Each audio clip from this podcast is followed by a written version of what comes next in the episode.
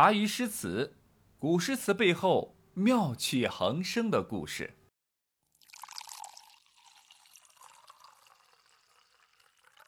忘川在现今西安市蓝田县城西南约五公里之地。这个地方青山逶迤，峰峦叠嶂，奇花野藤，为秦岭北麓风景之最。这个地方呢，也是最适合王维这种喜欢安静又懂得欣赏和感悟的人居住。在忘川别墅中，王维他半官半隐，闲云野鹤。你说他孤独？不，他说他享受这种孤独。一首《终南山》就是最好的写照。太乙近天都，连山接海宇，白云回望河。青霭入看无，分野中风变，阴晴众鹤殊。欲投人处宿，隔水问樵夫。诗歌的艺术创作贵在以个别显示一般，以不全求全。作为诗人兼画家的王维，很懂得其中的奥妙。因而，偌大的一座终南山传神写照，仅仅用了四十个字而已。首联“太乙近天都，连山接海宇”，那么先用夸张的手法勾画出了终南山的一个总轮廓。这个总轮廓啊，只能远看。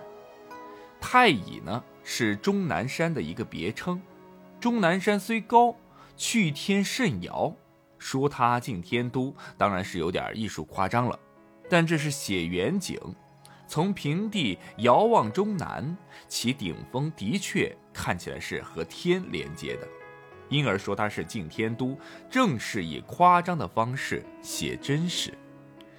连山接海宇也是这样，终南山西起甘肃天水，东指河南峡县，远远未到海宇。说他接海宇呢，肯定很夸张，不合事实。然而呢，这是写远景，从长安遥望中南，西边望不到头，东边望不到尾，用连山接海宇写中南远景，虽夸张，哎，但是也挺真实的。远景写完了，就写近景。王维写的是入终南山而回望，望的是刚刚走过的路。他身在终南山中，朝前看，白云弥漫，看不见路，也看不见其他景物，仿佛呢，再走几步就可以浮游于白云的海洋。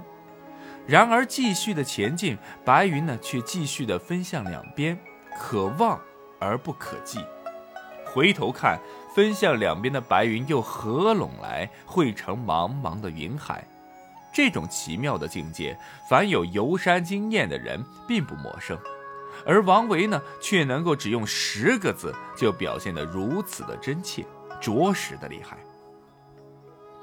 下面接着来啊，写终南山中的这个千岩万壑，苍松古柏，怪石清泉。奇花异草，指的是观赏的景物，还有非常之多，一切都笼罩于茫茫的白云、蒙蒙青霭之中，看不见，看不真切，只有这样，才更加令人神往，更想走近一步入看。另一方面呢，已经看见的美景呢，仍然使人留恋。毕竟啊，呈现于眉睫之间的景物，或龙以轻纱，由清晰而朦胧，由朦胧而隐没。令人是回味无穷，这一切王维采用了留白的方式，让读者的我们留下了驰骋想象的广阔的天地。到了第三联，高度概括，驰幅万里，犹如航拍一般。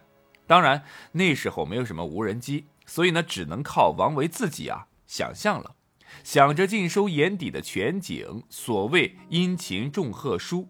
当然不是指东边日出西边雨，而是以阳光或浓或淡，或有或无来表现千言万壑的千形万态。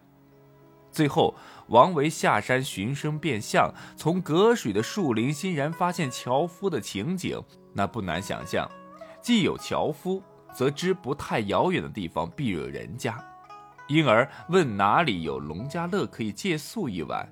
樵夫口头手指，王维则手遥望的情景，也就不难想象了。整篇终南山在咏叹其宏伟壮大，全诗写景、写人、写物，动如脱兔，进入淑女，有声有色，意境清新，宛若一幅山水画。回到刚刚我们所讲啊，这首诗的主要的特点和优点是善于以不全来求全，从而呢收到了以少总多、易于想象的艺术的效果。不得不说，王维转型山水诗人之后的厉害之处。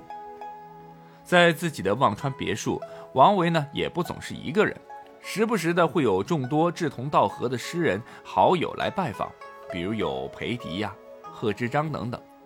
好友的离去也会让王维呢是寄信赋诗作为赠别。《送元二使安西》这首诗是王维赠别友人去西北的边疆时做的诗。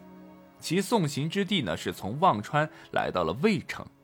这位好友的目的呢，是元府安西都护府。这个地方，王维也是相当有感触，毕竟自己也考察慰问过，所以当下就写了这首七言绝句：“渭城朝雨浥轻尘，客舍青青柳色新。劝君更尽一杯酒。”西出阳关无故人，这是唐代非常著名的一首送别诗。当时一经推出呢，就被谱曲传唱，一下就来到了流行歌曲榜的榜首的位置，称为“阳关三叠”。前两句直接点明了送客的时间和地点。初春的早晨，一场细雨使尘埃落定，空气呢变得湿润的清凉。从渭城的宾馆放眼望去，到处是青青的柳色，一片生机盎然。诗中呢，用“意”字来形容雨湿尘埃，用“新”字来形容柳色翠嫩，准确生动地抓住了事物的特点。而柳色的“柳”与留恋的“留”谐音，更表达出了王维对好友的依依惜别之情。后两句写在送别的酒席上。王维呢劝离别好友多饮几杯，因为从渭城西行出了阳关，再不会遇到熟悉的朋友了。何况此行的目的地是比阳关更遥远的安西呢？这两句字面上似乎只是劝酒啊，实际上却是衷心的祝愿着好友在那遥远而又陌生的地方一切平安安好。诗中呢把。深沉的情感融入平淡的话语中，更增添了感人的力量，成为了千古传颂的名句。